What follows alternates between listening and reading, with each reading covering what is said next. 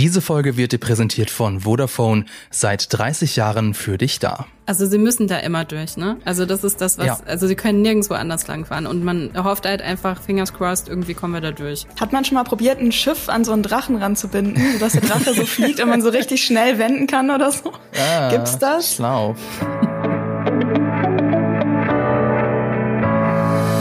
Herzlich willkommen zu Die Quadrataugen, den Podcast über Filme und Serien powered by Vodafone. Und auch herzlich willkommen an euch da draußen auf YouTube. Wir sind wieder hier zusammen, um über die dritte Folge von House of the Dragon zu reden, über Second of His Name. Und mit wir meine ich natürlich wie immer Laura Samide. Hallo. Hallo Fabian. Und Lisa Oppermann. Grüß dich. Hi, grüßt euch. Ja, grüßt euch, genau. Ähm, wie immer wird das Ganze hier natürlich nicht ohne Spoiler abgehen. Das heißt, wenn ihr die dritte Folge noch nicht geguckt habt und euch nicht spoilern wollt, dann müsst ihr eben Pause machen. Ähm, auch vielleicht etwas anders als die letzten Male. Wir wollen diesmal keinen Recap machen, sondern wir wollen uns auf die wichtigsten Themen konzentrieren, ähm, genau, das wollen wir einfach mal ausprobieren. Aber bevor wir zu der aktuellen Folge von House of the Dragon kommen, würde ich gerne mal mit euch drüber reden. Und zwar, es gab äh, ja eine schlechte Nachricht, die in der vergangenen Woche die House of the Dragon Fans ein bisschen aufgeschreckt hat. Also der Co-Showrunner und Regisseur Miguel Sapochnik steigt nämlich aus der Serie aus. Laut dem US-Branchenmagazin The Hollywood Reporter gibt es dafür mehrere Gründe und eigentlich der Hauptgrund ist aber, Sapochnik ist nach drei Jahren Arbeit einfach erschöpft. Es gibt aber auch eine gute Nachricht. Für Sapochnik gibt es nämlich schon einen Ersatz. Er wird in Staffel 2 von Game of Thrones Veteran Alan Taylor ersetzt. Alan Taylor kennt ihr vielleicht noch, der inszenierte etwa die beiden letzten Folgen der ersten Staffel, also die mit dem Tod von Ned Stark und der Geburt von Daenerys Drachen. Und jetzt wollte ich mal von euch beiden wissen, ist das wirklich eine schlechte Nachricht oder ist es eventuell nicht ganz so schlimm, wie jetzt das halbe Internet meint. Was meint ihr? Ja, ich glaube nicht, dass das jetzt so mega The Doom of äh, House of the Dragon ist irgendwie. Äh, ich bin jetzt auch sehr oberflächlich informiert, aber ich meine gelesen zu haben, dass er doch auch noch als Produzent äh, dabei ist, oder? Oder als einer der ProduzentInnen, kann das sein? Also er ist irgendwie noch dem Universum erhalten, auf jeden Fall in irgendeiner Form. Ja, genau. Also er wird nicht mehr als Showrunner mitmachen. Das macht jetzt Ryan Condal alleine. Aber ähm, er bleibt natürlich auch mit HBO verbunden und wird wohl in Zukunft auch neue Formate entwickeln. Äh, mhm. aber jetzt als Produzent dabei, äh, dabei bleiben wird, weiß ich nicht. Also ich glaube auf jeden Fall, dass, also es klingt jetzt ja so, als wenn sie auf jeden Fall noch jemanden rangeholt haben, der ja auch schon bei Game of Thrones dabei war. Und ähm, außerdem können sie ihn ja immer noch fragen, wenn sie irgendwie, weiß ich nicht, ein Sapochnik View auf die ganze Sache haben möchten, dann können sie ja mal bei ihm klingeln und sagen, hey, möchtest du nicht noch mal kurz äh, was dazu sagen? ich weiß nicht, wie das, das abläuft. Ja. Genau, also ich glaube nicht, dass das jetzt, also da sind ja auch noch ganz viele andere Leute dabei, die da jetzt auch ja. da die Sache weiter reißen können. Wir kommen da vielleicht auch so ein bisschen aus der Filmsicht heraus. Wenn bei einem Film der Regisseur sagt, er hat keinen Bock mehr, ist es mhm. eher nicht so gut. Bei einer Serie ist das ja immer ein bisschen was anderes. Also Laura, ist es eventuell nicht ganz so schlimm? Also er hat ja jetzt bei den zwei letzten Folgen auch nicht Regie geführt. Genau. Ähm, dementsprechend ich glaube, also erstmal, ich meine, es gibt was, was Sapochnik richtig gut macht. Das sind vor allen Dingen die großen Battle-Szenen. Und wie Lisa eben gerade schon meinte, kann man das natürlich auf jeden Fall ähm, machen, dass man ihn dann noch anruft und sagt, hey, ähm, hast du hier so einen Inszenierungstrick äh, und Tipp für uns? Ich glaube, als also erstmal finde ich stark, auch sich hinzustellen, obwohl man da so eine große Karrierechance auch im Moment gerade hat und dann zu sagen, nee, sorry, ich bin jetzt gerade erstmal ausgebrannt, ich brauche Zeit mhm. für mich, ich brauche Zeit für meine Familie, ich brauche irgendwie ein bisschen Ruhe, um dann irgendwie auch äh, gestärkt wieder zurückzukommen. Und wer weiß, also ganz ehrlich, wenn House of the Dragon es irgendwie in die dritte, vierte, fünfte Staffel schafft, wer weiß, vielleicht kommt er ja dann auch wieder zurück. Genau. Ja. Und wenn er wirklich ausgebrannt ist, ähm, ich habe jetzt den, den, die Exklusivnachricht vom Hollywood, Hollywood Reporter nicht gelesen. Ich weiß nicht, ob das wirklich so das äh, Wording war. Dann ist es eventuell auch keine besonders gute Idee, weiterhin Showrunner und Regisseur von so einer anspruchsvollen Serie zu sein. Das wirkt sich, kann sich ja auch nur negativ auf die Qualität auswirken. Und mhm. mit, ähm, ja, mit Aaron Tyler haben sie da ja auch dann wohl einen Profi gefunden, der äh, das Ganze dann gut weiterführen kann. Ich habe mich äh, nur gefragt, warum Sie ähm, das zu diesem Zeitpunkt schon angekündigt haben tatsächlich. Also wollten Sie es schnell hinter sich bringen oder wurde es gerade beschlossen und dachten Sie sich, äh, Sie hauen das sofort raus, weil jetzt gerade etabliert sich die Show ja noch so am Anfang. Ich hatte gedacht, mhm. Sie machen es vielleicht dann gegen Ende der Staffel eher oder so. Ja, ist ein komisches Timing, ne? Ja, das war, das hat mich mich verwirrt. Also, dass er ja. so aus den Gründen aussteigt, war ich so, ja, okay, aber habe ich mich nur gefragt, was da so der, der Gedanke war. Oder vielleicht also wurde die es auch Dreharbeiten schon zur zweiten Staffel, also die zweite Staffel ist ja äh, bestätigt worden, aber die mhm. fangen ja jetzt nicht an zu drehen, oder? Das wäre ja sonst so ein ein An Anknüpfungspunkt oder dass ein es Anlass. auffallen würde, wenn er nicht da ist. Ja, genau. so hoch. ja. Kann sein. Also insofern ist es ein bisschen seltsam, aber immerhin nicht gleich mit der ersten Folge rausgehauen, weil das wäre tatsächlich, das wäre noch ein seltsameres Timing. hey, hier sind wir. By the way, ich bin auch schon wieder weg. Äh, ja, genau. Viel Spaß mit eurer kleinen Show da. Ja. Naja. Also um das mal ein bisschen zusammenzufassen, also wir können, also ich zumindest kann voll nachvollziehen, dass jetzt viele denken, oh nein, die schöne neue Serie ist jetzt gleich irgendwie doomed. Aber ähm, Filme sind ja ein Gemeinschaftswerk und Serien umso stärker. Insofern denke ich, dass es da genug ähm, fachlich versierte Leute gibt, die diesen Ausfall abfedern können. Und genau, wie Laura ja schon gesagt hat, also das wird ja noch ein paar Staffeln gehen und wer weiß, vielleicht hat er sich dann bei der dritten oder vierten Staffel dann wieder so weit gefangen, dass er wieder mit dabei ist. Bevor wir dann aber jetzt endlich über die aktuelle Folge von House of the Dragon reden, erstmal ein wenig Werbung. Vodafone feiert runden Geburtstag. Zu seinem 30-jährigen Jubiläum bedankt sich Vodafone bei all seinen KundInnen mit einem besonderen Treuebonus. Wer bis zum 28. September den eigenen bestehenden Mobilfunkvertrag verlängert, erhält als Dankeschön nochmal doppelt so viel Datenvolumen. Das ist doch ein schönes Geschenk. Seit 30 Jahren verbindet Vodafone Menschen zuverlässig und mittlerweile auch rasend schnell mit 5G. Dank modernem und großflächig ausgebautem Mobilnetz wird euch immer das Netz geboten, das ihr braucht, ob zum Surfen, Zocken, Streamen oder einfach zum Telefonieren. Mehr Infos zum doppelten Datenvolumen findet ihr in den Show Notes. Damit sind wir wieder zurück aus der Werbung. Also wie ich schon am Anfang gesagt habe, wir wollen jetzt hier keinen Recap mehr machen. Wir wollen uns auf die wichtigsten Aspekte der Folge konzentrieren. Und ein wichtiger Aspekt, mit dem ich jetzt auch einfach mal anfangen würde, ist die Beziehung zwischen Rhaenyra und Viserys und wie die sich entwickelt. Wir haben ja ähm, die letzte Folge dadurch verlassen, dass ähm, äh, ja Rhaenyra eben gechallenged wurde, nenne ich es jetzt einfach mal, dadurch, dass es, äh, dass sich äh, Viserys neu vermählt und dadurch irgendwie so alle vor den Kopf gestoßen hat. Und ich glaube, Otto Hightower war der Einzige, der mit dieser Entscheidung glücklich war und alle anderen fanden das eher so meh, unter anderem auch Rhaenyra. Ja, läuft's denn jetzt in dieser äh, dritten Folge dann besser für das äh, Vater-Tochter-Gespann?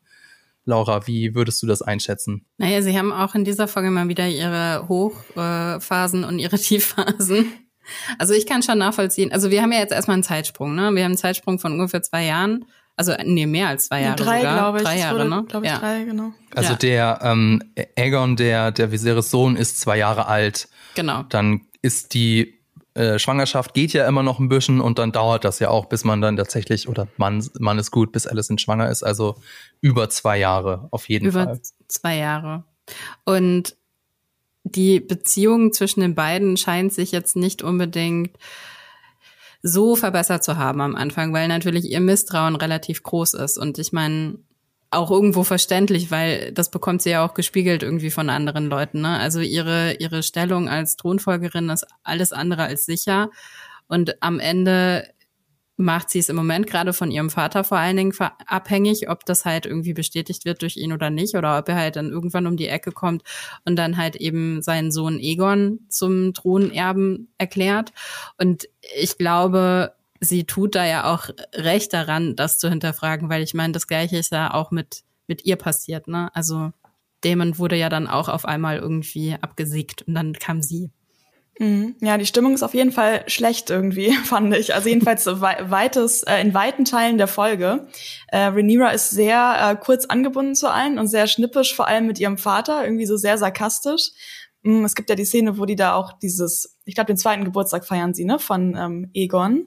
Und ähm, den Namenstag, glaube ich. Namen, das oh, ist das ja irgendwie Namenstag. so in der Game of Thrones Welt äh, ist der Namenstag irgendwie scheinbar wichtiger als der Geburtstag.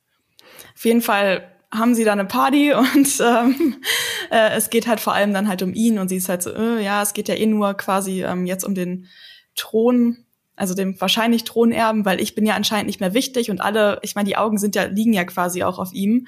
Und ähm, was ich mich aber gefragt habe die ganze Zeit, vor allem gegen Ende, ähm, vielleicht springe ich jetzt zu weit vor, haben ja Viserys und sie so ein klärendes Gespräch, wo sie ihm halt auch sagt, so, oh, ich habe eigentlich, also eigentlich bin ich nur so, oder ich mache mir eigentlich voll Gedanken darüber, dass du mich jetzt absägst. Und er so, nein, das würde ich niemals tun. Und ähm, dann habe ich mich gefragt, habt ihr da nicht in den letzten drei Jahren mal drüber gesprochen? Habt ihr jetzt diese Kommunikationsprobleme, weil ihr einfach, also ist das alles durch Kommunikationsprobleme entstanden? Die hätten doch einfach schon mal, ähm, weiß nicht, also wenn Rhaenyra jetzt gesagt hätte nach einem Monat so, oh, ich finde die Stimmung, also ich finde die Vibes hier ein bisschen unangenehm, so mit Alicent und so, finde ich, also fühle ich mich nicht so wohl. Ähm, können wir da mal kurz drüber sprechen? Dann hätte mhm. er gesagt, nein, mach dir keine Sorgen. Dann hätte sie gesagt, ah, okay, super. Und ähm, dann vor allem, wenn sie das besprochen hätten, dann hätte sie sich ja auch anders verhalten und dann hätten vielleicht auch die Leute anders auf sie reagiert. Weil jetzt Aber sind ja schon so ja. Also der Hype für sie ist nicht so real, würde ich sagen. Nee. Ich meine, da sind wir aber auch wieder beim, beim Dialogschreiben, ne? Also sie sind ja in ihrer Dialogschreibung bei House of the Dragon sehr zielgerichtet, ne? Also da sind ja, sie führen die, die Charaktere in dem Moment zusammen, wo sie halt irgendwie was zu besprechen haben miteinander. Und dann wird da auch genau das dann eben besprochen. Deshalb verwundert mich das jetzt nicht, dass dieser Dialog so lange warten musste, bis wir wieder dabei sind. Ja, ja, das stimmt. Also natürlich von der Struktur her hat es dann irgendwie in dem Fall Sinn ergeben. Aber von der, wenn ich jetzt in dieser Welt wäre und, weiß ich nicht, Rhaenyras zweitbeste Freundin wäre, hätte ich mich das zwischendurch vielleicht mal gefragt, warum die denn nicht darüber reden. Mal angestoßen. Nee, ich, es ist halt, es ist natürlich auch ein interessanter Zeitpunkt, weil dadurch, dass jetzt Egon so vorgeführt wird, stellt sich die Frage ja nochmal, und die stellt sich ja nicht nur für Rhaenyra, sondern die stellt sich ja auch ganz gezielt irgendwie für das ganze, das ganze Volk. Jeder ist da ja jetzt mittlerweile irgendwie schon, eigentlich warten alle nur darauf, dass Viserys irgendwann sagt, ach ja, übrigens, ähm, also Rhaenyra, ähm, ganz coole Frau und so, aber jetzt nicht Königin. Äh, lass lieber Egon als Thronfolger irgendwie ausrufen. Das ist für uns alle vielleicht ein bisschen gechillter. Und das spürt sie natürlich auch und das erklärt natürlich auch ihre schlechte Laune. Was ich, was ich interessanter fand irgendwie ist, ähm, wie sie das adressiert, ne? Also wie sie auch damit umgeht, ähm, jetzt diese diese Heiratsanträge zu bekommen oder auch die Selbstverständlichkeit, mit der so ein Lannister dann an sie rantritt und sagt, na, ich kann auch hier, ähm, ich kann hier auch einen Dragon Pit für dich bauen. Kein Problem. Ja, und dann zum oh. Vater so, ja, und ich äh, kompensiere sie natürlich auch so von ganz von sich aus so, ja, weil sie ist dann ja keine Königin mehr. Ne? So, hm. ach, das haben wir halt alle so gedacht, dass das so der Plan ist. Aber es ist halt auch so wieder so ein fällt natürlich auch Viserys zurück, dass es so, das ist ja, er ist halt irgendwie finde ich ihn trotzdem immer noch sympathisch, aber er ist halt echt kein guter König, weil er nee, offensichtlich keine gute Ansage macht, weil irgendwie alle gehen davon aus, dass äh, dass ähm, ja, dass, dass äh, Rhaenyra keine Königin mehr wird. Und das ist ja eigentlich was, was man halt auch einfach mal irgendwie klären müsste, nicht nur ja, intern, sondern auch. Problem. Ja, genau. da wären wir wieder.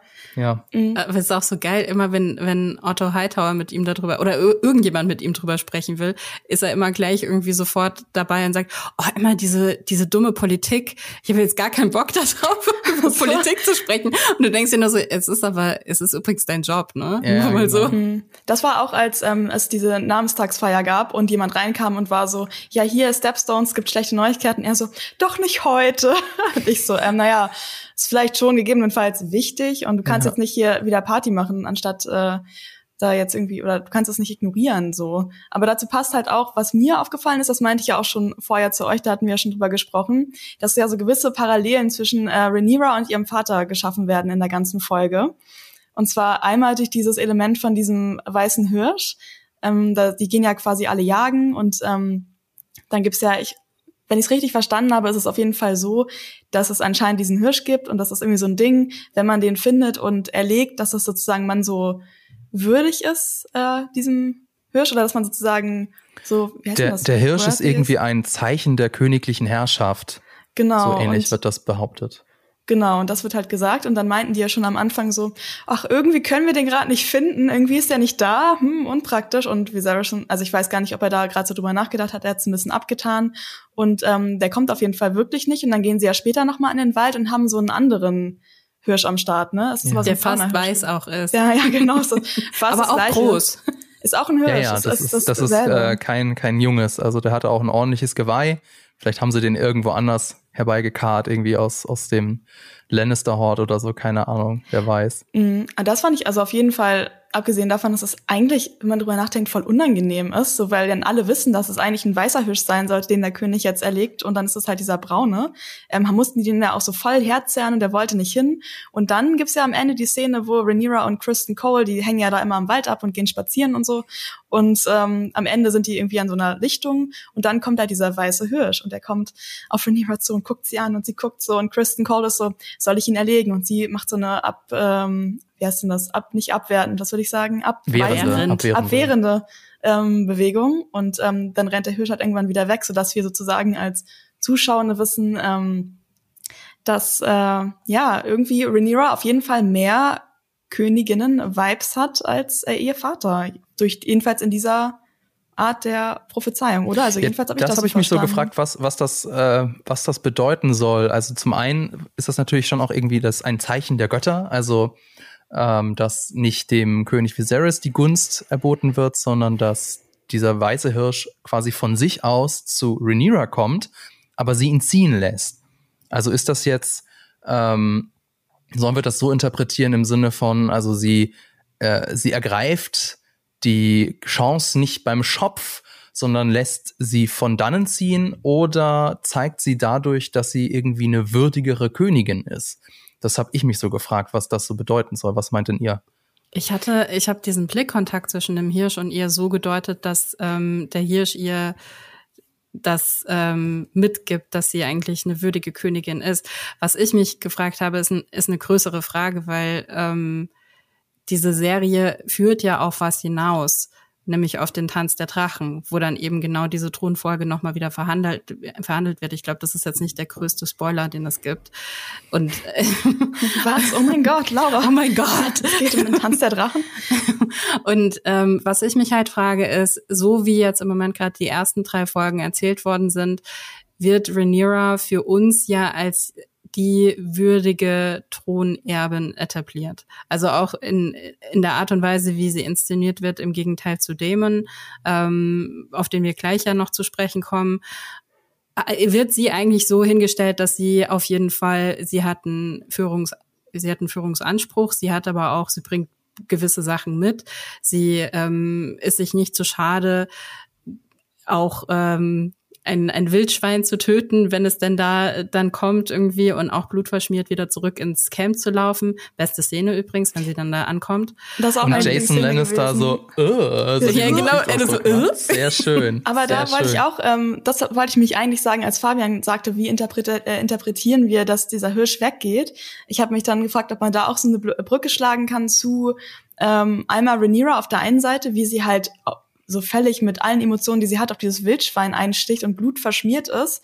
Und Viserys, der quasi ja deutlich äh, zurückhaltend ist oder deutlich äh, überdenkt, ob er jetzt wirklich diesen Speer in diesen Hirsch reinrammt. Oder und dann wo? ihm noch mal das ja, muss genau. man ihm noch mal erklären. Da genau, übrigens. und dass er genau, und dass er auch dann jetzt noch mal da reinstechen muss, während seine Tochter da dieses Wildschwein gefühlt äh, abmetzelt, ob sie dann, ob das sozusagen ein Zeichen, also diese Gewalt in diesem Zusammenhang ein Zeichen gerade für ihre ähm, ja, Königs, Königin Kraft ist oder ob es gerade dagegen spricht, weil sie vielleicht äh, zu unkontrolliert ist. Hm. Naja, aber ich meine, das meine ich halt damit. Das ist halt eine größere Frage. Es ist auch eine größere Frage im Sinne von, was macht eigentlich einen guten König, Königin aus? Mhm. Ähm, kann ein Targaryen ein guter König sein oder eine gute Königin? Also wenn wir auch zurückdenken an Daenerys, ähm, ich glaube, damit spielen sie schon definitiv, ne? Dass man immer wieder auch äh, Rhaenyras Verhältnis zu Gewalt, auch schon bei dem Turnier in der ersten Folge, mhm. sieht. und sich natürlich dann auch durch das, also da, also da, das meine ich damit, dass sie damit spielen, ne? dadurch, dass wir Daenerys gesehen haben und gesehen haben, was mit Daenerys passiert ist, stellt sich dann automatisch für uns natürlich die Frage, okay, ist es jetzt gut, dass sie Gewalt okay findet? Auf der anderen Seite wir befinden uns ja auch in einem gewissen Setting und wir sehen mhm. natürlich, wie jetzt gerade Viserys irgendwie etabliert wird und charakterisiert wird er hat da eine gewisse Abneigung zu oder zumindestens kommt er darauf nicht so ganz so viel klar. Er nimmt diese Herrschaft nicht und, und macht was damit, sondern er lässt es alles eher so geschehen. Ist das ein guter König? Wir finden ihn sympathisch, aber äh, führt das wirklich irgendwo hin? Führt das auch ähm, und am Ende muss man sich ja die Frage stellen, führt das tatsächlich dazu, dass es der Bevölkerung besser geht? Führt das das, das äh, Reich, was er führt, irgendwie auf einen guten Weg? Ähm, und ich glaube, diese Fragen, die spielen da jetzt im Moment gerade ganz viel da rein und das ist das, was sie im Moment gerade so etablieren und die Fragen, die sie so aufwerfen, weil das wird später nochmal wichtig. Mhm. Ja, Monarchie ist einfach blöd, habe ich ja, ja, eben schon zu euch gesagt. nichts von allem, was man, man kann nichts richtig machen eigentlich damit. Nee, und es gibt immer irgendjemanden, der dann noch einen Claim auf den Thron hat und im Zweifel müssen die Wachen, die Wachen, genau, die Waffen sprechen. Äh, ich möchte nochmal das Schauspiel auch von, von den ganzen Beteiligten loben und vor allem mhm. von Paddy Constantine ist einfach großartig. Der, ja, äh, super. Also der, der Zwiespalt, den spürt man einfach und dass es ihm alles unangenehm ist und dass er sich unwohl fühlt äh, durch seine ganze Art und Weise, durch de seines Schauspiels ganz großartig.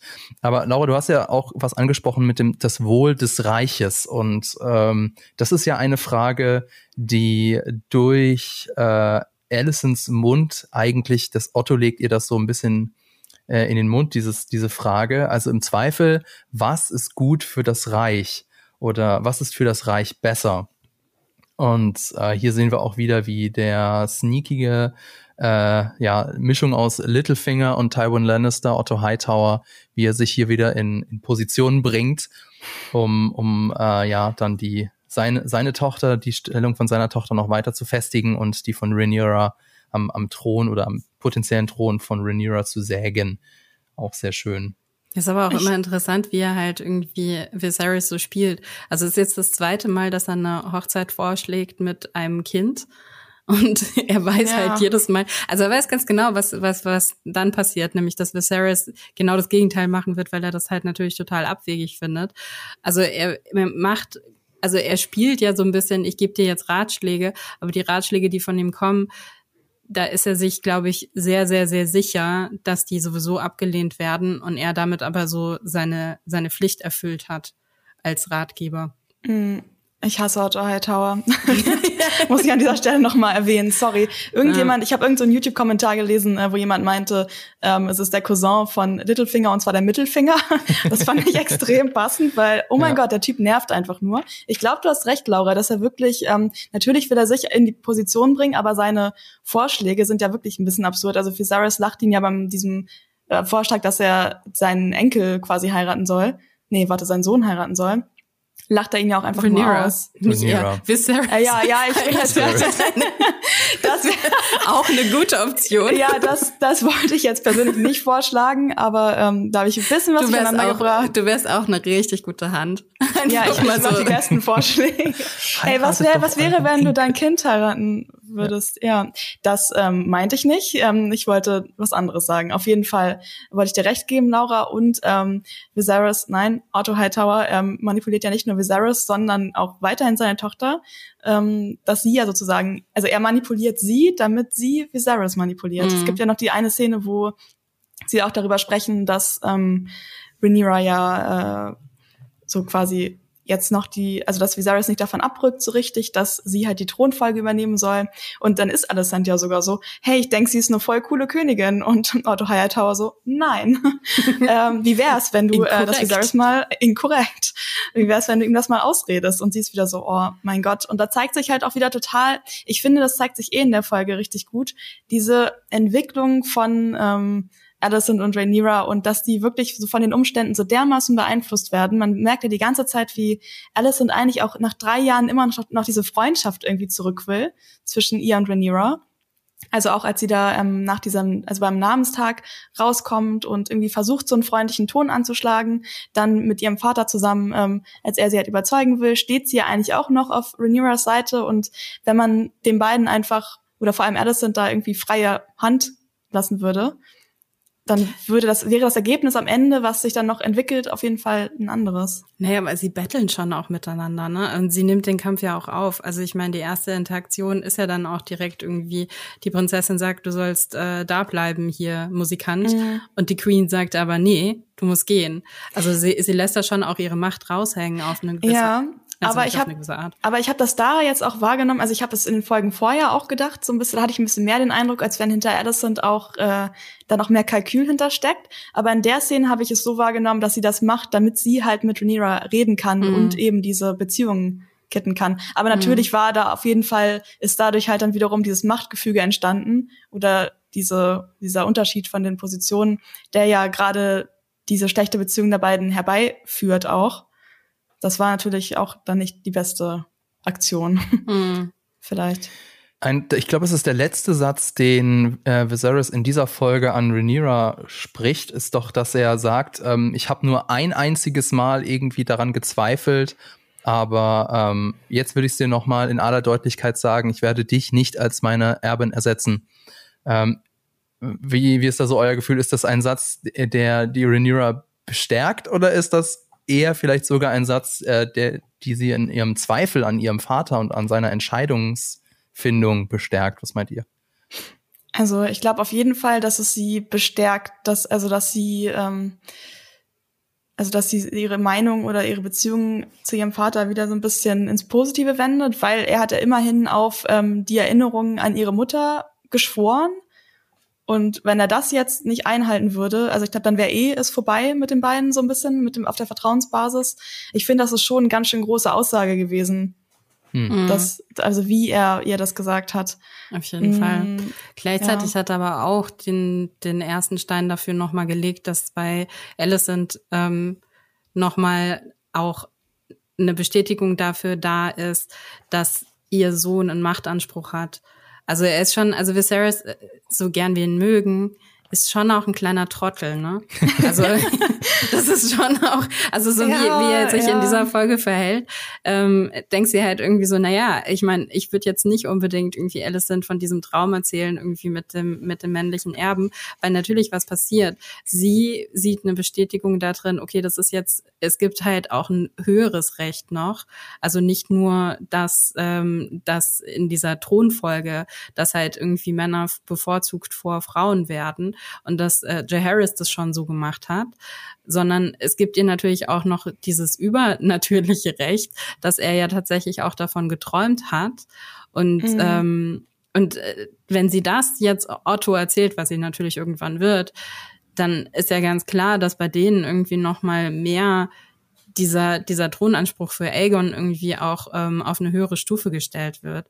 Und was natürlich niemand weiß, ist, dass äh, Rhaenyra diesen Hirsch getroffen hat. ja, das hätte sie mal ein paar Leuten erzählen sollen. By the way, bei mir hat's geklappt. Also sofort Selfie. Kann ich sagen. Genau. hm, hätte man einen spontan einen, einen Künstler, einen Porträtmaler herbeizaubern sollen. Stimmt, Aber ich glaube, ja. auch das äh, hätte Schade, etwas gedauert. Kristen Schade. nicht malen kann. Naja. Ja. Ich würde gern dann mit euch noch über die Klammer von dieser Folge reden, und zwar den Kragastraha, den Crabfeeder. Also wir sehen am Anfang Crabfeeder versus Damon 1 zu 0 ein, ein äh, schönes Spektakel wie zu Game of Thrones Zeiten und am Ende sind wir wieder beim Krieg um die Trittsteine und das ist auch so ein richtig cooler Shot gewesen. Ich weiß ja, weiß nicht, ob ihr euch noch dran erinnert. Also wir sehen, äh, die Triarchie greift die Schiffe von der Valerians an. Wir sehen im Hintergrund auch Dämon und seinem Drachen herumfliegen und die Stellungen der Triarchie angreifen. Und die Kamera zieht so langsam zurück Kamerafahrt zurück und wir sehen dann die erschöpften Truppen von der Valerians im Vordergrund und dann, wie sie den Kriegsrat halten, war auch ein ziemlich cooler Shot. Ja, mhm. fand ich ja. auch mega gut. Wobei ich mich die ganze Zeit gefragt habe, also diese Schiffe, die da so langsam irgendwie durch diese Bucht fahren, why? die dann die ganze Zeit beschossen werden. Es ist irgendwie so, also ja, ich ja, verstehe. Es gibt halt keinen Rückwärtsgang am Schiff, ne? Es ist ein bisschen ja. wie wenn du da so. Ja da, da in die Falle reingefahren bist, dann kannst du eigentlich nur Augen zu und durch. Also vor allem, ich meine, du siehst ja auch, dass da sind überall ähm, Schiffswracks links und rechts. Also sie haben da ja auch nicht groß Platz zum ähm, Manövrieren. Ne, sie haben sich da schon richtig in die Entschuldigung, in die Scheiße reingeritten. Also sie müssen und, da immer durch, ne? Also das ist das, was, ja. also sie können nirgendwo anders langfahren und man hofft halt einfach, fingers crossed, irgendwie kommen wir da durch.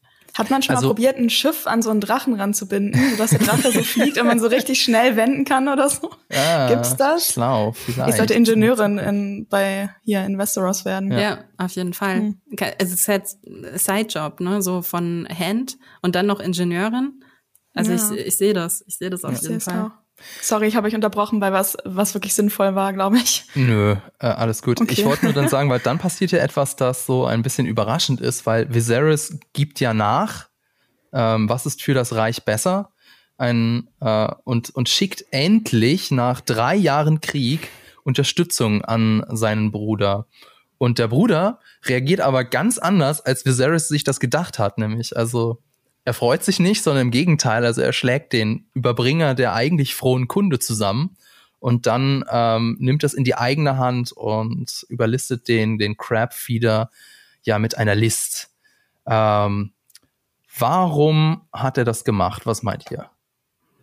Ähm, also ich habe mir das so gedacht, weil wir haben ja Ende der zweiten Folge damit aufgehört, dass er mit Cordis Valerian schnackt und der sagt ja sozusagen, um Damon äh, zu dieser Zusammenarbeit, äh, zu dieser ich habe echt Wortfindungsstörung heute, Kooperation zu bringen, ähm, dass sie ja beide so ein bisschen die ähm, so eine blöde Position haben und dass sie sich sozusagen beweisen müssen und dass Damon ja immer so der ist, der hinten ansteht. Und diese Stepstone-Sache war für ihn ja so ein, sozusagen so eine Möglichkeit, da ähm, sich zu beweisen und da was Cooles zu reißen und so. Und als er dann hört, dass schon wieder der König, also sein älterer Bruder, ihm quasi zuvorkommt oder diesen rettenden Schritt unternehmen will, dass er dann halt deswegen super sauer wird, weil er so ist, so, ah, nicht schon wieder jetzt, das ist mein Ding jetzt hier, dass ich Krieg führe, kannst du bitte nicht auch jetzt Krieg führen? Und ähm, das war also meine Interpretation der Sache. Ja, ich wollte noch mal sagen, mir ist noch was aufgefallen, ähm, worüber wir damals äh, zu der ersten Folge gar nicht geredet haben. Und zwar beim Turnier zeigt das natürlich, dass er so einen Hang zur Brutalität und zur Gewalt hat. Aber es zeigt eben auch ganz eindeutig, dass er so ein Bedürfnis nach Zuspruch hat. Mhm. Weil er, ihr erinnert euch ja, er, er, er haut dann ja Kristen Cole um und versichert sich aber nicht, dass der seinen Gegner auch wirklich aufgegeben hat, sondern dreht sich sofort um und, und reckt die, die Fäuste in den Himmel, um sich bejubeln zu lassen. Das ist, ist ihm offensichtlich also sehr, sehr wichtig. Mhm, stimmt. Das ist ja so ein, ein, ein Showkämpfer. Ich glaube, das wird ihm ja auch genau in diesem Krieg jetzt im Moment gerade zum Verhängnis. Und ich glaube, das ist auch einer der Gründe, also anschließend zu dem, was Lisa auch gerade meinte. Ich denke, er ist auf jeden Fall frustriert, ne? weil, wie wir ja auch gehört haben, der Krieg läuft nicht wirklich gut. Ähm, dass der Krieg nicht richtig gut läuft, liegt unter anderem auch daran, dass er versagt. Ich glaube, das sieht er so. Das sieht das äh, Haus des Seepferdchens so. Das Haus ähm, des Seepferdchens. und ähm, sie kritisieren ihn wahrscheinlich auch nicht nur hinter, hinter seinem Rücken, sondern auch, er kriegt das, glaube ich, schon auch mit. Und jetzt kommt sein Bruder und rettet ihn. Und das war doch eigentlich der Krieg, womit er, mit dem er sich beweisen wollte und beweisen wollte, dass er auch das Zeug hat, ein, ein König zu sein. Und das ist natürlich alles extrem frustrierend. Ich muss sagen, dass diese Szene, die letzte Szene mit ihm irgendwie nicht meine Lieblingsszene war. Ich fand äh, diesen ähm, Run auf dem Strand da, wo er von x-tausend Pfeilen beschossen wird. Viel Plattarmer kann man haben. Ich meine, wer überlebt sowas? Ich fand ja. schon ganz schön krass und das fand ich irgendwie blöd. Jon Snow. Ja, gut, okay. gut.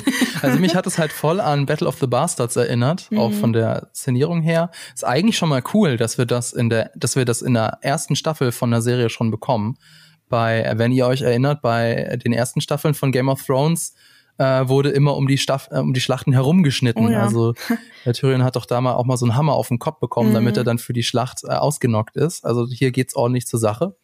Fand ich schon, schon eigentlich ganz cool, das Ganze. Und ähm, er bekommt ja auch einige Pfeile ab. Und ähm, ja, also ich wäre viel saurer gewesen, wenn er dann tatsächlich gewonnen hätte ohne die Unterstützung von äh, Call, Lord Corliss und Co. Ja. Dann, dann wäre es wirklich platt gewesen. So ist es, finde ich, ist es noch einigermaßen ja, Ich fand es auch, in, also hört sich jetzt fies an, aber ich fand es dann in dem Zusammenhang auch gut, dass er noch ein paar Pfeile abbekommen hat, weil sonst wäre mir das zu unrealistisch gewesen. Ja. Aber äh, natürlich möchte ich generell nicht, dass Leute Pfeile abbekommen, aber außer vielleicht Otto Hightower. Naja, egal. ja, genau. gut.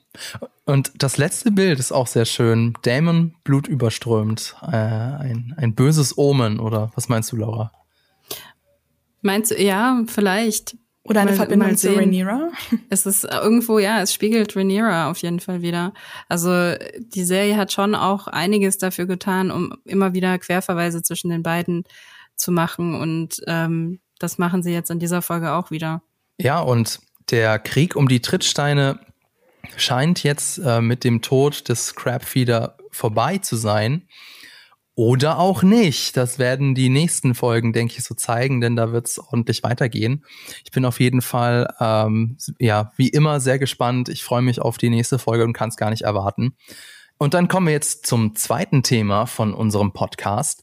Wir haben die ersten zwei Folgen von Rings of Power geguckt, Shadow of the Past und Adrift. Und da wollen wir jetzt auch unbedingt nochmal drüber reden. Natürlich zu Beginn eine große Spoilerwarnung. Das heißt, wenn ihr die beiden Folgen noch nicht gesehen habt, seid euch bewusst, wir werden die ordentlich spoilern. Es ist aber kein Recap. Wir wollen uns auf die wichtigsten Dinge hier konzentrieren. Und äh, ja, apropos die wichtigsten Dinge. Das Wichtigste ist ja guter Schlaf. Und mich haben die ersten beiden Folgen, muss ich ehrlich sagen, die halbe Nacht wach gehalten. Aber nicht im guten Sinne. Denn ähm, dies soll jetzt hier so unsere erste Impression über diese ersten beiden Folgen werden.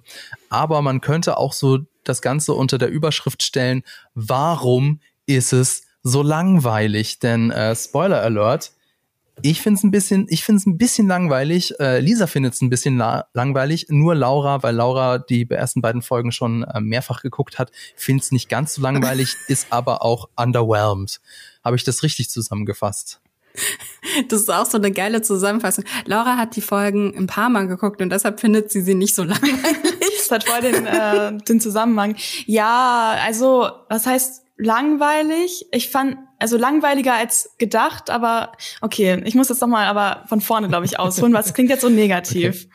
Ähm, und zwar finde ich, also ich habe die Serie angemacht und dachte sofort, oh mein Gott, sie sieht so geil aus. Es ist wirklich krass. Also es ist wirklich wie ein Film. Also es ist wirklich voll die Film-Experience, meiner Meinung nach. ähm, und ich muss das auch unbedingt nochmal auf einem größeren Bildschirm gucken. Also ich habe einen relativ großen Fernseher, aber gefühlt reicht der nicht für diese Serie. Ich habe eine Freundin, die hat einen Beamer, der ziemlich gut ist. Ich glaube, die muss ich nochmal davon überzeugen. Oder ich muss sie, glaube ich, nicht überzeugen, weil sie es eh gucken würde. Ähm, ich finde auch, es hat viel Liebe zum Detail. Also irgendwie kann ich nicht aktiv sagen, dass irgendwas richtig, also richtig schlecht ist. Aber mich lässt es irgendwie so ein bisschen Kalt. Mit so einer, es lässt mich mit so einer gewissen Leere zurück. Und ich kann, ja. ich glaube, das ist, das ist das, wo es uns beiden so geht, Fabian, dass wir nicht so ja, den genau. Finger draufsetzen können, was, genau. was es ist. Was ist das, Leute? Also, ja, das Offensichtliche müssen wir natürlich nochmal wiederholen und auch betonen. Also, die Serie sieht super aus. Die Kulissen sind der Hammer, mhm. wobei ich die aus äh, House of the Dragon noch einen Ticken besser finde. Auch die Kostüme sind großartig. Schauspielerischen Leistungen, glaube ich, müssen wir auch nicht groß auch drüber reden. Da gibt sich auch keiner die Blöße.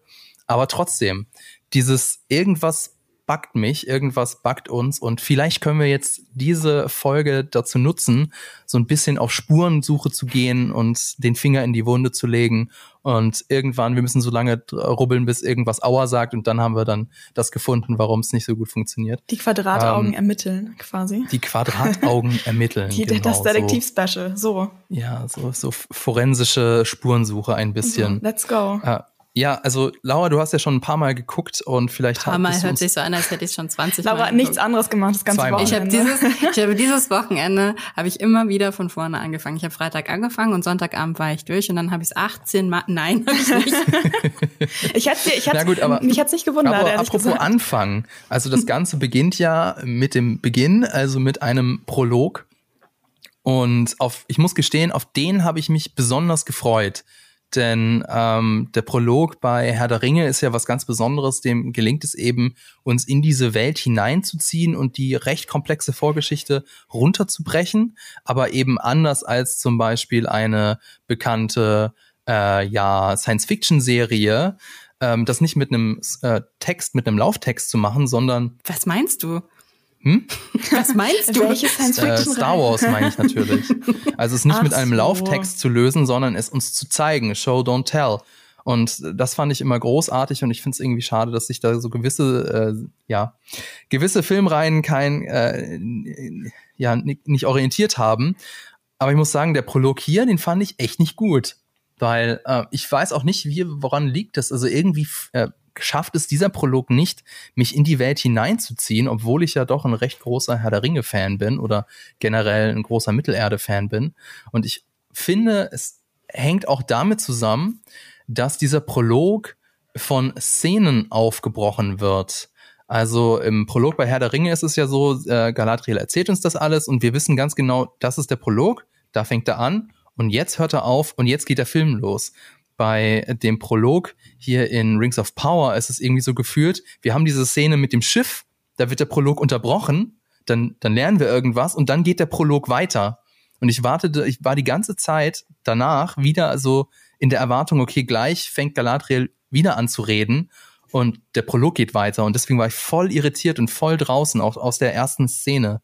Ich weiß nicht, wie ging es denn euch dabei, Laura? Wie ging es denn dir dabei? Also ich hatte, ich, hm, ja, ich stimme dir so ein bisschen zu, weil ich fand die erste Folge, ich bin auch noch nicht so richtig reingekommen. Ne? Also ich war auch am Anfang so, okay, geil, ja, gib mir mehr, gib mir mehr, gib mir irgendwas, ge- schmeiß mir irgendeine Rettungs Rettungsseil zu und irgendwie habe ich es aber nicht richtig gegriffen und eventuell liegt es daran, weil es so ein unterbrochenes Storytelling ist. Eventuell liegt es auch daran, dass es einfach wahnsinnig viel aufzusetzen ist. Es ist wahnsinnig viel Exposition zu leisten. Ähm, da haben wir eben gerade schon drüber gesprochen. Ich glaube, das, was ich aus dem Prolog am mitgenommen habe und was mich nachhaltig beschäftigt hat, ist, warum sind diese Elbenkinder eigentlich solche Arschlöcher? Ja, so Also wie kann das sein? Wie kann Ja. das sein? Das sind, die sind doch da irgendwie noch irgendwie im Heiligen Land. Warum sind die, warum sind die denn da schon? Also offensichtlich hat sich da ja schon zu dieser Zeit sowas dort festgesetzt, dass Das Kinder TM. gemein, gemein zueinander sind. Ich glaube, das hat mich wirklich irritiert, ähm, weil ich es noch nicht so ganz verstanden habe, weil es auch anders erzählt worden ist. Und wir haben so ein bisschen schon drüber geredet vorhin in unserem Redaktionsmeeting, woran könnte das liegen, dass wir diese Exposition nicht so richtig annehmen. Und so eine laufende Theorie von mir ist, dass wir sehr geprägt worden sind, natürlich durch ähm, Peter Jacksons Herr der Ringe. Ähm, ich glaube, das ist, es ist halt eins der größten Kinomeisterwerke überhaupt. Und ich glaube, jeder, der die Serie jetzt schaut, hat auch die Filme gesehen, gehe ich davon aus, vielleicht auch nicht. Vielleicht gibt es irgendwo, irgendwo auf dieser Welt jemanden, der es nicht gemacht hat. Der Herr der Ringe noch nicht gesehen hat. ja, Ah. aber what? Gott. ähm, aber ich glaube, es ist, es ist fair zu sagen, dass die meisten Leute, die jetzt die Serie Interesse an der Serie haben, sich auch die Filme vorher angeschaut haben. Und dadurch haben wir natürlich, gerade wenn wir die Bücher nicht gelesen haben, ein sind wir ja bestimmt schon auf eine gewisse Art und Weise aufgesetzt. Das ist die Exposition. So funktioniert Mittelerde. Und auf einmal wird aber was aufgemacht, was nicht das dritte Zeitalter ist. Es ist nicht Lord of the Rings, sondern wir sind im zweiten Zeitalter. Und da gibt es andere Regeln, da gibt es andere Reiche, da gibt es andere HerrscherInnen, da gibt es andere Machtverhältnisse, da gibt es sogar noch mal ganz andere Schauplätze. Und diese Serie muss das jetzt alles etablieren und gleichzeitig aber unsere bestehenden Vorurteile oder beziehungsweise das, was wir denken, was wir, was wir glauben zu wissen über diese Welt, auch nochmal korrigieren. Und das ist natürlich echt schwer. Und da, da tun sie sich nicht leicht mit. Ja, und vor allem beim ähm, bei dem Prolog äh, muss man noch dazu sagen, also erstmal, ich habe auch eher, gefühlt erst nach einem also nach einer kurzen Zeit erst verstanden, dass es überhaupt das Äquivalent zu dem Prolog von Herr der Ringe sein soll, weil es, glaube ich, eben durch diese Szenen aufgebrochen wurde. Und man muss dazu aber sagen, dass eine gewisse Kate Blanchett in einem gewissen Herr der Ringe-Film einen so ikonischen Prolog äh, einfach uns gegeben hat. Und es ist an sich schon wie so ein kleiner Sch ähm, Shortfilm, Kurzfilm. Und das, ich finde diesen Produkt einfach so gut, dass für mich da eigentlich in der Welt gar nichts mehr rankommen kann. Also ich glaube, das ist, da wurde die Messlatte eventuell sehr hochgelegt, wenn man jetzt nur auf den Prolog geht. Aber dann ist es auch schon wieder schwierig, weil wir vergleichen jetzt gerade eine Serie mit einem Spielfilm. Ja, wir tun das Und, schon wieder. ja, ja, genau. Also ich meine, also ich finde, das ist eine Sache, Game of Thrones mit House of the Dragon zu vergleichen. Da sind wir wenigstens, also da sind wir wenigstens irgendwie in, im gleichen also im gleichen gleichen Machart. So. Ja, also es ist eine Serie, aber jetzt einen Spielfilm damit zu vergleichen mit einem mit einer Serie ist natürlich noch mal viel viel schwieriger, weil du bei einem Spielfilm viel schneller zur Sache kommen musst. Du musst es viel komprimierter noch erzählen und mit einer Serie kannst du dir ja eben die Zeit nehmen und ich glaube, das ist auch genau das, was sie machen. Mhm, mich hat ja. auch diese Szene am Anfang und jetzt vergleiche ich es auch mit dem Film. mich, mich hat aber diese Szene eher an die Szene aus dem zweiten Film, aber die Extended Version erinnert, wo du nämlich Smegol ähm, siehst, wie er den Ring findet. Ah, ja. Mhm.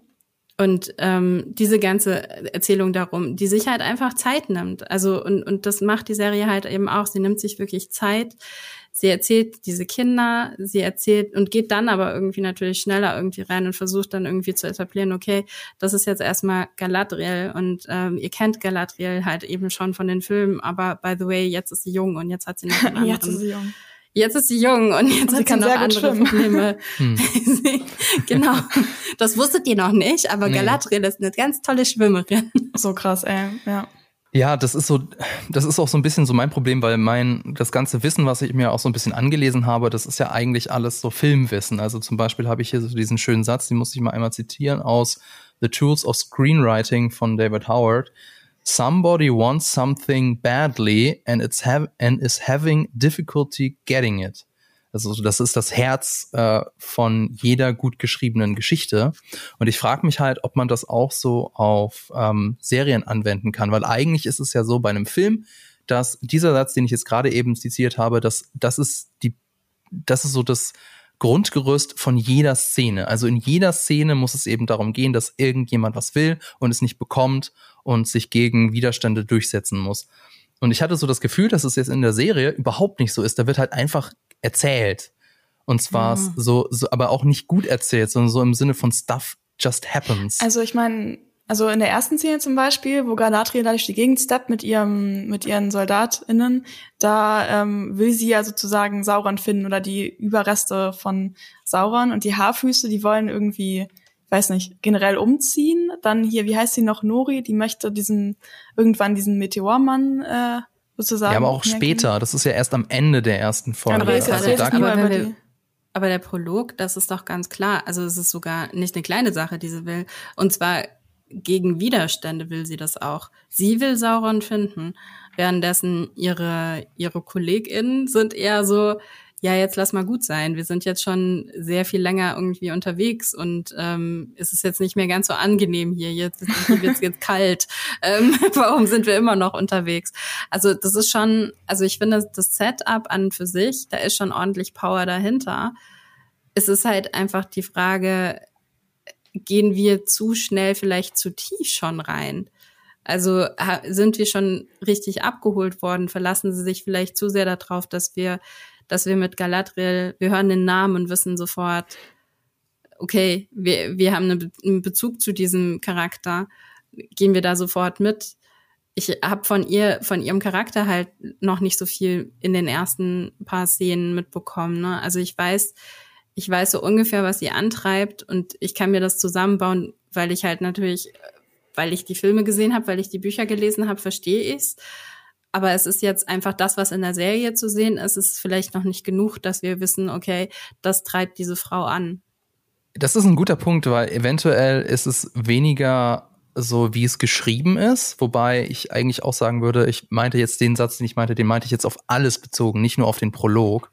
Aber vielleicht liegt es auch so ein bisschen an den Figuren, denn ich habe so das Gefühl, die sind teilweise sehr eindimensional und ähm, ja, wir, wir lernen nicht wirklich so viel oder zumindestens ist, also zum Beispiel über Galadriel, ja. Das Einzige, was ich jetzt so wirklich von ihr sagen kann, ist, dass sie so determined ist. Also sie hat so diesen Auftrag, weil ihr Bruder gestorben ist und diesen Auftrag wird sie, also komme, was wolle, wird sie den erfüllen. Aber wirklich mehr haben wir auch nicht gesehen. Und ich würde sogar so weit gehen, dass im Prinzip ist sie genau die gleiche Figur wie Bronwyn, also die, ähm, diese die Apothekerin ja. aus dem Menschendorf. Es sind beides starke, in Anführungszeichen, Frauenfiguren, die äh, tun, was richtig ist, auch gegen Widerstände und es ist ihnen egal, was ihr Umfeld denkt. So würde ich diese beiden Figuren jetzt mal kurz beschreiben und das trifft halt einfach auf beide zu. Und das ist kein gutes Zeichen, wenn man ähm, so zwei relativ wichtige zentrale Figuren gleich charakterisiert und es ist unklar, wie man eigentlich meint. Mhm. Oder seht ihr das irgendwie anders? Nee, sehe ich auch so. Und ich glaube, da sind wir, ich glaube, da sind wir dem Ganzen auch ein bisschen eher noch auf der Spur. Und ich glaube aber auch, dass ähm, sie aus einem, aus einem Grund beide, also zwei Folgen released haben, weil ich finde, man merkt ab der zweiten Folge einen Umbruch es wird ab der zweiten Folge relevanter und interessanter, weil wenn du jetzt nämlich an hier äh, Young ähm, Ned, Ned Stark denkst, also Elrond, ähm, dann bist du dann bekommst du ja jetzt schon so langsam mehr erzählt, ne? Also bekommst die Entwicklung irgendwie, also die Charakter, du bekommst charakterisiert, wie die Beziehung zwischen ihm und Durin irgendwie funktioniert. Ähm, du bekommst so ein bisschen ja, du bekommst halt einfach schon ein bisschen mehr irgendwie Charakter irgendwie mitgegeben. Und ich finde auch bei, bei Galadriel wird das in der zweiten Folge schon sehr viel interessanter und relevanter. Und ähm, deshalb fand ich es schlau, dass sie zwei Folgen veröffentlicht haben, weil ich glaube, nach der ersten Folge wäre ich wahrscheinlich jetzt auch noch nicht so so super daran interessiert gewesen, jetzt irgendwie direkt ähm, nochmal eine Woche später mit einer Woche Unterschied nochmal wieder einzuschalten. Und jetzt dadurch, dass ich aber direkt in die zweite Folge reingeschleift wurde, mehr oder weniger, weil, weil Prime halt direkt weitergemacht hat, so. Ähm, und ähm, deshalb, also für mich, für mich funktioniert auf jeden Fall ab der zweiten Folge zwei, funktioniert das schon besser. Und ich mo mochte die die Horrorelemente ab der zweiten Folge sehr gerne. Mhm. mhm. Das ist mir auch aufgefallen, das habe ich mir auch rausgeschrieben, dass es da die Elemente gab. Aber noch ganz kurz von mir zu den Figuren vielleicht. Ähm, ich finde die, also jetzt Galadriel und Elrond, ich mag die auf jeden Fall voll. Ich finde auch, auch bei allen anderen Figuren, dass die alle gut geschauspielert sind. Aber ich habe noch ein bisschen Probleme, glaube ich ähm, weil ich eben ja an sich die Figuren aus Herr der Ringe kenne, sozusagen diese Verknüpfung zu machen von, das ist Galadriel und das ist die in dem Film. Was natürlich wieder doof ist, weil ich jetzt nicht wieder die Serie mit dem Film vergleiche, aber vielleicht auch nicht so doof, weil es ja eben die Figur ist, die sozusagen daraus entstanden ist. Und ich glaube, vielleicht habe ich noch nicht für mich diese, ähm, deswegen noch nicht so eine tiefe Verbindung zu der restlichen Mittelerde-Geschichte, die wir bisher haben, weil ich so rein logisch weiß, dass das diese Menschen sind und dass das alles mhm. dazugehören soll oder dazugehört, aber es in meinem Kopf oder in meinem Herzen noch nicht äh, ganz angekommen ist, obwohl die trotzdem, finde ich, einen coolen Job machen und ich auch äh, Galadriel als Kriegerin und so sehr cool finde. Aber das liegt vielleicht wirklich daran, dass ähm, wir noch mehr Charakterisierung jetzt bekommen, weil sich die Serie ja eben recht viel Zeit nimmt, was aber, glaube ich, für den Umfang wahrscheinlich besser ist, als das jetzt zu sehr zu rushen. So, es ist so interessant, dass du das sagst, weil das würde für mich sogar dann Sinn ergeben, warum ich einen größeren Bezug zu den Charakteren, äh, Charakteren schon habe, weil ich natürlich ich habe ja erstmal, ich habe die Bücher gelesen, immer. Ne? Also ich hm, habe Herr der Ringe, also, ich habe Herr der Ringe das erste Mal gelesen, glaube ich, mit zwölf. Und ich habe es jedes Jahr gelesen, bis ich irgendwie 25 war. Nee, ich habe die gehört, fällt mir gerade auf, aber nicht so intensiv wie du. also, äh, also ich habe halt, ich hatte schon, bevor ich ähm, bevor ich Lord of the Rings von Peter Jackson gesehen habe, hatte ich schon ein Bild im Kopf, wie Galadriel aussieht, ja, wie ich Elrond erst danach aussieht. gehört, das Buch. Und äh, ich glaube, vielleicht ist es dann einfacher für mich zu abstrahieren, okay, Galadriel kann auch so aussehen, Elrond kann auch so aussehen und dann bekomme mhm. ich einen Bezug dazu. Galadriel ist sehr untrennbar mit Kate Blanchett verbunden bei mir. Ich habe nämlich wirklich erst ähm, die Trilogie geguckt und dann ähm, das Buch mhm. konsumiert.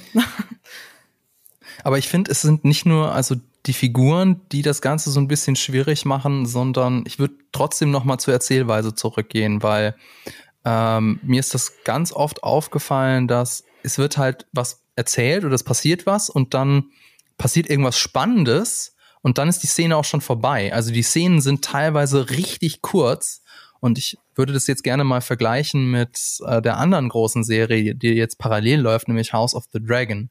Also ich habe so das Gefühl, bei House of the Dragons sind es wirklich richtige Szenen mit, mit so einer internen Drei-Akt-Struktur, mit einem Anfang, eine Mitte und einem Ende, wo sich auch so ein gewisser Spannungsbogen ist.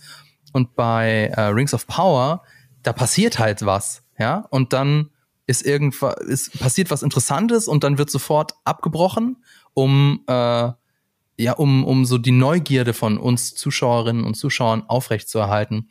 Und das hat mir halt überhaupt nicht gefallen. Ähm, und ich hatte so das Gefühl, dass äh, House of the Dragon auch wirklich was zu sagen hat, während Rings of Power uns so hinhält, weil es werden, also zum einen ist es eben so dieses, dieses seltsame Erzählen, dass immer wenn irgendwas Spannendes passiert, wird abgebrochen. Und dann ist es ja auch so, dass äh, sich Rings of Power mit Cliffhangern behilft. Und das haben wir ja mit, äh, das haben wir ja bei, bei, bei House of the Dragon überhaupt nicht. Ähm, und ich finde, das ist, ist jetzt okay, weil man kann natürlich schon auch mit äh, Cliffhangern arbeiten und man kann ja auch mit diesen Mysterien arbeiten, die immer wieder so angedeutet werden in der, in der Serie. Aber es ist für mich kein wirklicher Hinweis auf ein starkes Storytelling oder es ist zumindest wirklich so für mich, als hätten die Autorinnen und Autoren dieser Serie nicht so das größte Vertrauen in ihren Stoff, wenn sie sich auf diese Krücken verlassen müssen. Wie ich glaube, sie machen mal, ich glaube ehrlich gesagt, dass sie was anderes falsch machen. Ich glaube, sie ähm, verlassen sich zu sehr darauf, dass wir schon wissen, dass es in Mittel Mittelerde etwas sehr, sehr Böses gibt. Weil es gibt keine Antagonisten in der ersten Folge wirklich. Also sie werden nur behauptet, die Antagonisten. Und es, dementsprechend kannst du natürlich Du kannst es nicht, du kannst den Konflikt nicht hochsetzen. Und ich, ich denke nicht, dass es nur daran liegt, dass es halt, ähm, dass es abgeschlossene, also weil du hast, du kannst eine Szene so, du kannst eine Serie so erzählen. Du musst, du kannst es wie bei House of the Dragon machen, dass du wirklich irgendwie alle Leute irgendwie am Hof hast, oder du kannst es eben so erzählen wie bei Rings of Power, dass du halt verschiedene ähm, Storylines hast, dass du verschiedene Charaktere hast, die so ihre eigene Reise machen. Aber was du halt einfach in dem Zusammenhang machen musst, dass du erklären musst, worum geht's hier eigentlich, ähm, gegen was wird hier eigentlich gekämpft. Und Sauron als Bedrohung ist eine reine Behauptung. Ähm, die Mysterien, die sie aufmachen, sind reine Behauptungen im Moment gerade noch. Und ich glaube, ich glaube tatsächlich, dass sie das extra machen, weil sie die Mysterien aufrechterhalten wollen, weil sie sich noch nicht zu früh festlegen wollen. Okay, das ist die konkrete Bedrohung, die daherkommt. Sie, sie legen aber zu wenige Bedrohungsszenarien fest. Also was ist denn das Schlimmste, was jetzt im Moment gerade Galadriel passieren kann? Dass sie zurückgeschickt wird? Ähm, in die in, in das Paradies sozusagen. Ist das das Schlimmste, was ihr passieren kann, dass sie jetzt die Entscheidung treffen muss, da zu bleiben? Ähm, was ist das Schlimmste, was Nori im Moment gerade passieren kann? Sie, sie findet diesen, diesen Giant, ne, also sie findet diesen, diesen großen Menschen, der irgendwie äh, wie ein Meteor auf die, auf, oder Menschen vielleicht, Menschen, who knows, wer weiß, wer er ist, also der auf die, auf Mittelerde äh, eingeschlagen ist. Aber ist er wirklich gefährlich? Wir wissen es nicht. Also er wird immer wieder, er wird kurz gefährlich, aber sie nehmen es sofort zurück. Also es ist sofort klar, dass sie ihn beschüchtigen kann. Und das erste Mal, wo es wirklich brenzlig wird, ist dann eben bei Bronwyn und äh, Arondir, ähm, wo dann wirklich diese diese Monster dann eben auftauchen. Und da wird's spannend, weil du auf einmal verstehst, okay, es kann hier auch jemand sterben. Hier kann es wirklich gefährlich werden. Und wenn du, wenn du das halt nicht schaffst, wenn du nicht von vornherein die, die, äh, schwierig, den Schwierigkeitsgrad hochlegst, dann wirst du deine ZuschauerInnen halt eben am Anfang erstmal verlieren. Ich glaube, die Serie möchte von uns, dass wir geduldiger sind und äh, uns auf das langsame Pacing einlassen. Und ja. vielleicht mit jeder Folge, die jetzt kommt, ähm, werden wir mehr reingesogen. Ja. Also ich hatte. Ich will aber beides haben. Ja, also ich will äh, gutes Worldbuilding haben, ich will interessante Figuren haben und ich will trotzdem haben, dass es spannend ist.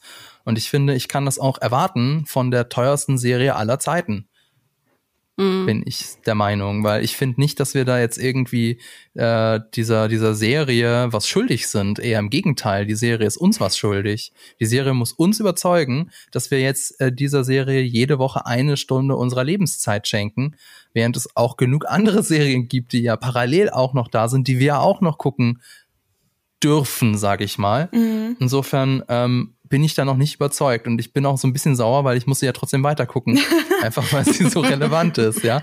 Aber aktuell mache ich das nicht, weil ich will. Ich will, ich will House of the Dragon gucken, aber ich will nicht äh, Rings of Power gucken aktuell. Also ich habe auch gemerkt, dass ich bei Rings of Power auf jeden Fall zwischendurch das Bedürfnis mal eher hatte, kurz aufs Handy zu gucken, als ähm, bei House of the Dragon. Aber anscheinend war ich trotzdem irgendwie mittelerdig gestimmt dadurch, weil ich habe mich beschlossen, jetzt auch die Filme noch mal zu gucken. Und da ich ähm, im Frühjahr, glaube ich, erst alle Herr der Ringe äh, Filme geguckt habe, habe ich mit einer Freundin beschlossen, jetzt beim Hobbit anzufangen. Und wenn man jetzt noch oh mal, oh ich habe wirklich, ich habe schon bei Letterbox geschrieben irgendwie, Leute, ich habe voll vergessen, ich habe den viel besser in Erinnerung gehabt, den ersten Hobbit-Film. äh, war er dann aber gar nicht so unbedingt. Ähm, ich fand ähm, und deswegen ist jetzt die ersetzt sich für mich die ähm, Ringe-Serie jetzt noch mal so ein bisschen wieder ab, weil ich jetzt den ersten Hobbit-Film gesehen habe und auch jetzt sozusagen wieder weiß, was eigentlich auch vor allem visuell äh, hätte passieren können, theoretisch. Das war ja auch in dieser Phase, wo irgendwie auf einmal alles 3D sein musste und das sieht man dem Film halt so an und alles sieht künstlich aus. Das fand ich jetzt bei der Ringe-Serie zum Beispiel ähm, überhaupt nicht so. Und ich bin auf jeden Fall jetzt viel, also ich hatte jetzt zum Beispiel nach dem Hobbit weniger Lust, direkt anschließend den nächsten Hobbit-Film zu gucken, als ich jetzt Lust habe, Herr, also quasi die Ringe-Serie weiterzuschauen. Trotzdem muss ich dir zustimmen, Fabian, dass ich jetzt zu dem Zeitpunkt gerade mehr gehypt bin, zu wissen, was in der nächsten House of the Dragon Folge passiert. Ich wollte es nur gerade einordnen, nochmal in den ganzen mm, ja. ähm, Herr der Ringe-Kosmos, also wo es dann vielleicht auch beim Hobbit und zwischen dann noch das hat halt wahrscheinlich auch mit der Bedrohungslage zu tun, wie du das meintest, Laura, weil wir wissen halt alle, was auf dem Spiel steht bei House of the Dragon. Und wir wissen auch, dass das eine brutale Welt ist, in der es zu äh, ja zu Stürzen, zu Rebellionen kommen kann. Und ähm, ja die die siegreiche Seite, die ist nicht unbedingt nachsichtig mit der Verlierenden, mit den Verlierern oder den Verliererinnen. Deswegen ist es da irgendwie deutlich spannender und die Figuren sind natürlich auch viel cooler. Also ich könnte jetzt sehr viel länger über Viserys reden, als ich über Elrond reden könnte. Von dem weiß ich eigentlich noch gar nichts. Der, mhm. ist, der ist unglaublich bland, auch wenn der Schauspieler natürlich sein Bestes gibt, ist, ist schon klar. Aber auch hier sind die Figuren sehr viel cooler und auch hier muss man nochmal sagen, ähm, eine interessante Figur heißt nicht, dass die Figur sympathisch sein muss. Nee. Also das ist so irgendwie, das ist so auch der Unterschied bei Rings of Power, sind die Figuren alle irgendwie mehr oder weniger sympathisch, aber sie sind alle nicht interessant. Während bei ähm, House of the Dragon, ich weiß, ich kriege, ich werde dann von den Kommentaren mega auf die Mütze bekommen, weil ich jetzt die beiden Serien miteinander vergleiche, aber es tut mir leid, es ist jetzt halt die beiden Serien, die ich jetzt halt geguckt habe. Äh, bei House of the Dragon ist es halt so, das sind interessante Figuren, die zwar nicht sympathisch sind, aber bei denen ich trotzdem wissen will, wie es weitergeht. Einfach dadurch, weil sie so in, in sich interessant sind und auch mehrdimensional sind. Die Figuren in Rings of Power sind alle aktuell sehr eindimensional. Die haben alle auf einen einzigen Character Trait geskillt, habe ich so das Gefühl. Insgesamt ja. ist irgendwie alles ein bisschen ungreifbar noch für mich bei äh, Rings of Power. Aber ich bin bereit, äh, weiter zu gucken, wenn auch nicht mit der krassen äh, Motivation, die ich gedacht hätte, dass es ist, aber allein schon, ich bin eigentlich vor allem auch gespannt, was für Bilder uns noch erwarten werden. Dafür kann ich mich bestimmt dann überzeugen, dass ich glaube, bei mir funktionieren diese Mysterien schon. Also ich will jetzt wissen, was sie da draus gemacht haben. Ich will jetzt wissen, irgendwie, was, wer jetzt dieser Mensch ist, der da irgendwie ähm, vom, vom Himmel gefallen ist. Mensch oder was auch immer er ist. Ähm, ich möchte wissen, was jetzt äh, Tunnel gräbt unter irgendwelchen Dörfern und ähm, äh, warum. Und ich will wissen, was ähm, ich will wissen, wie, wie das mit äh, Celebrimbor weitergeht und, und seiner großen Schmiede. Also es sind schon alles irgendwo Ministerien, äh, Ministerien, Ministerien sind Ministerien, Leute, es sind Mysterien, die mich interessieren. Ich bin schon, ich bin absolut bei euch. Also ich finde auch, die Charaktere sind wahnsinnig, ähm, wahnsinnig eindimensional im Moment noch. Die Fallhöhe fehlt halt irgendwo. Ich finde es interessant, insofern die beiden Serien jetzt miteinander zu vergleichen, dass sie beide auf was ganz ähnliches, auf ein ganz ähnliches Werk zurückgreifen, nämlich ähm, jetzt bei House of the Dragon eben diese diese lose zusammen, also diese lose Erzählung irgendwie äh, diese geschichtlichen dieser geschichtliche Kontext. Und dann ist das passiert und dann ist das passiert und der hat das gesagt und dann ist das passiert, was ja auch keine Romanvorlage ist. Und jetzt bei Rings of Power haben sie ja noch nicht mal die Rechte am Silmarillion, das heißt, sie müssen wirklich darauf zurückgreifen, was sie noch an anderen Geschichten drumherum erzählen können, müssen sich das irgendwo aus dieser ganzen aus dieser ganzen Welt irgendwie zusammenbauen. Und haben halt eben noch nicht diesen, dieser eine große, diese eine große rote Linie, die sie da halt eben irgendwie durchziehen. Und wo sie dann eben sagen, okay, es geht halt jetzt am Ende darum, diesen Ring in diesen Berg reinzuschmeißen. Darauf Sondern, hinaus. genau, also es geht im Moment gerade noch darum, rauszufinden, okay, wo geht's denn eigentlich hin? Und ich bin im Moment auf jeden Fall bereit, der Serie die Chance zu geben, das zu beweisen, eben genau weil mich ab der Hälfte von der zweiten Folge das dann eben doch gecatcht hat. Nach der ersten Folge wäre ich auch nicht so enthusiastisch gewesen, definitiv. Ähm, ich gebe aber euch aber grundsätzlich recht, dass House of the Dragon mich natürlich im Moment gerade mehr catcht. Ich will wissen, was mit Rhaenyra passiert. Ja, wenn du die, so, du hast jetzt die Mysterien angesprochen, da gibt's ja eine ganze Menge. Also was die hat da? Die Ministerien, genau. Also was hat Halbrand da um seinen Hals, wovon er nicht reden möchte? Was haben die Zwerge da gefunden, was so wie aus ähm, dem, wie heißt der Quentin Tarantino-Film noch? Mit Pulp der, Fiction? Pipe, genau, mit Pipe Fiction. So, so ne, auch so Wie heißt nochmal diese eine Quentin Ich dachte, du meinst jetzt ja, du sofort, was ich meinte. Ich dachte, du meinst ne? irgend so einen richtig, also eher unbekannten Film von ihm und nee. so. Nein, das ist Pipe Fiction. Okay. Der, der, der Dafür kriegst du Kommentare. Ach ja. Es ist, es ist so. Okay. Wie heißt dieser eine Quentin Tarantino? Ja, dieser eine. Aber du wusstest, du wusstest sofort, was ich meinte. Also der, äh, was die Zwerge da finden, so wie der, der Koffer aus Pipe Fiction mhm. ähm, und eben wer ist Meteor Man? Da wollte ich mal von euch wissen, was glaubt ihr? Ist er mehr so ein guter oder ist er mehr so ein böser? Denn es gibt für beides jede Menge Hinweise. Hm. Also Lisa, ich habe ja, möchtest, oder? Ja, nee, Lisa, go first. Mein, go first. Meine Theorie ist, dass er im Endeffekt doch irgendwie gut ist, weil jetzt so ein bisschen die ganze Zeit gehintet wird, dass er eventuell böse ist. Aber ich habe auch irgendwie keine richtigen Beweise gerade dafür. Ähm, es ist irgendwie nur so mein Gefühl. Ich glaube eher, dass dieses Kind von, äh, wie heißt das denn noch? Dass dieses halbe Schwert da hat. Theo? Genau, dass ja, das irgendwie böse wird. Wahrscheinlich ist jetzt alles falsch, was stellt sich alles als falsch heraus. Aber das ist gerade mein aktuelles Gefühl. Hm. Ich find's, ich find's äh, tatsächlich intriguing. So, was ist das deutsche Wort dafür? Ich find's spannend. Ich find's spannend, rauszufinden, was es sein könnte, weil es ja so nicht im Buch vorkommt. Ne? Weil, wie gesagt, sie können das Buch so nicht benutzen. Ähm, mein erstes Bauchgefühl war natürlich, also ich glaube, das aller allererste, als überhaupt der Meteor gesehen wurde, war halt irgendwie, dass es mich an äh, ähm, Ehrendil äh, ähm, erinnert hatte, irgendwie, der ja, der ja dann irgendwie mit dem Silmaril irgendwie ähm, de, der der Abendstern irgendwie ist und ich dann ah. irgendwie sofort so dachte, so, hä, ja, vielleicht ist es, vielleicht hat es damit irgendwie was zu tun. Dann ist natürlich, ich weiß nicht, ich habe jetzt so viele Theorien auch schon gesehen, dass es ein einer von den Istari ist, also entweder Gandalf oder äh, Radagast oder einer von den beiden Blauen.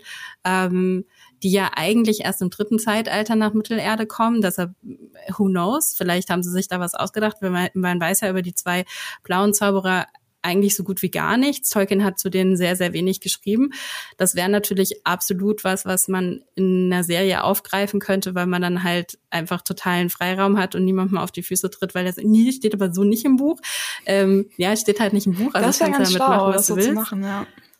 Ich fände es auch interessant, wenn es äh, Tom, Bom äh, Tom Bombadil wäre, aber ich glaube nicht, dass es Tom Bombadil ist. Ähm, aber es wäre natürlich sehr spannend, weil wir natürlich auf ihn verzichten mussten in den Film und das natürlich ein sehr großer Verzicht war, weil wir ihn eigentlich ganz cool finden, wenn er auch komplett random ist. ähm, also ich bin da, ich bin da tatsächlich schon irgendwo gespannt und natürlich diese ganze, dieser ganze Zusammenhang er stürzt darunter, es brennt und sie fasst es an und es ist nicht heiß.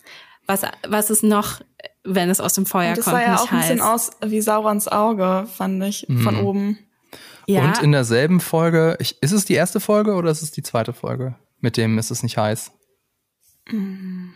Das ist die zweite das Folge. Ist die, zwe Anfang die der Folge. zweiten Folge, ja. Ja, genau, weil in der ersten Folge ähm, haben wir das ja mit den Fackeln gehabt, dass, ja. ähm, dass die nicht heiß waren, weil das Böse an dem Ort so stark ah. war, dass es die ah. Hitze rausgezogen hat. Ja, und der eine Was? Ring, der eine Ring, wenn du ihn ins Feuer legst und du holst ihn raus, ist er kalt. Ja.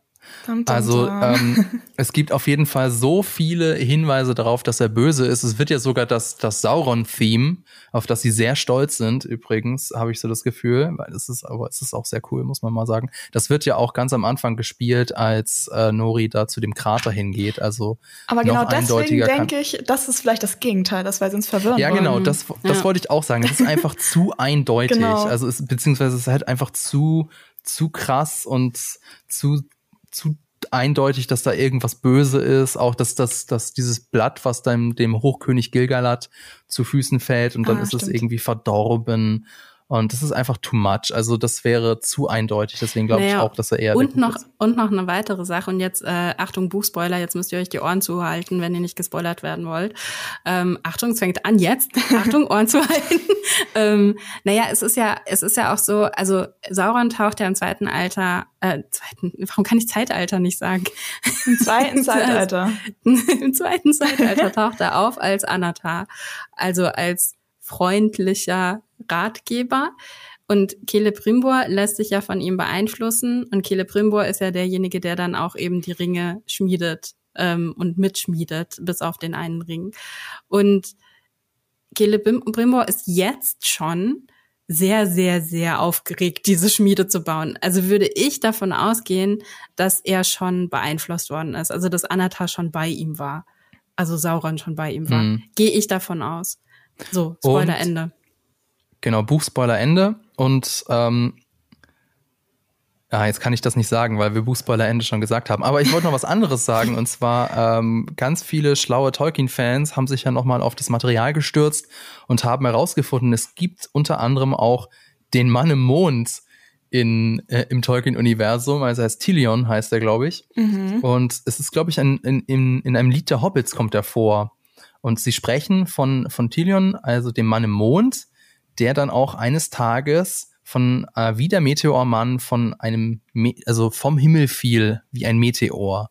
Und Tilion ist auch, glaube ich, auch irgendwie ein so, so, ein, so ein Halbgott, so wie Gandalf oder so. Ähm, das heißt, es könnte auch so eine Figur sein. Es klingt Wer relativ, weiß. also es klingt irgendwie nicht so unwahrscheinlich. Also die Beschreibung ja. passt ganz gut. Ich muss auch sagen, also ich, ich glaube, jetzt, Oh, ja? bin jetzt deut irgendwie auch nochmal deutlich mehr invested, nachdem ihr über den Meteormann geredet habt, äh, wer der jetzt ist. Also davor war ich so, ja, okay, er ist halt da. Und durch euch jetzt habe ich irgendwie mehr Motivation gewonnen, das herauszufinden. Naja, er ist halt bis jetzt auch nur ein Plotpoint, also so, so, ja. ein, so ein Plot-Device. Er ist noch keine Figur, ne? Also insofern ist es auch okay, dass du so, dass so das erste Gefühl war, ja, ist okay, der ist halt da und schauen wir mal, ne? Also, ähm, um das mal ganz so ein bisschen zusammenzufassen, äh, da ist noch Luft nach oben. Also die Serie hat auf jeden Fall Potenzial und ähm, es ist auch ein bisschen schade, dass dann dieses Potenzial so nicht so abgerufen wird, wie ich mir das eventuell gehofft habe. Und ähm, ich hoffe, ihr äh, könnt uns vergeben, dass wir so überkritisch sind, aber das kommt natürlich daher, dass wir das Ausgangsmaterial so sehr mögen und dass wir dann auch eben wollen, dass es dann mindestens genauso cool ist wie die Herr der Ringe Trilogie von Peter Jackson. Und wir sagen ja auch nicht, ah. dass alles schlecht ist. Also das ist ja, ja. das heißt, nur wenn man nicht hundertprozentig begeistert ist, ich habe mal das Gefühl, das muss man manchmal dazu sagen, heißt das nicht, dass man alles hasst. also genau. es ist einfach nur so ein paar Gedanken, die man dann manchmal hat bei Sachen, die man vielleicht hätte anders oder also anders erwartet hätte zum Beispiel. Jo. Das Wort dann würde ich sagen, dann Wort zum Sonntag. Dann äh, war's das für dieses Mal. Wenn es euch gefallen hat, dann lasst uns doch einen Kommentar da, schreibt uns eine Rezension bei Apple Podcast oder folgt uns bei Spotify. Vielen Dank fürs Zuhören und Zuschauen. Danke an das Team im Hintergrund und natürlich an Vodafone. Bis zum nächsten Mal.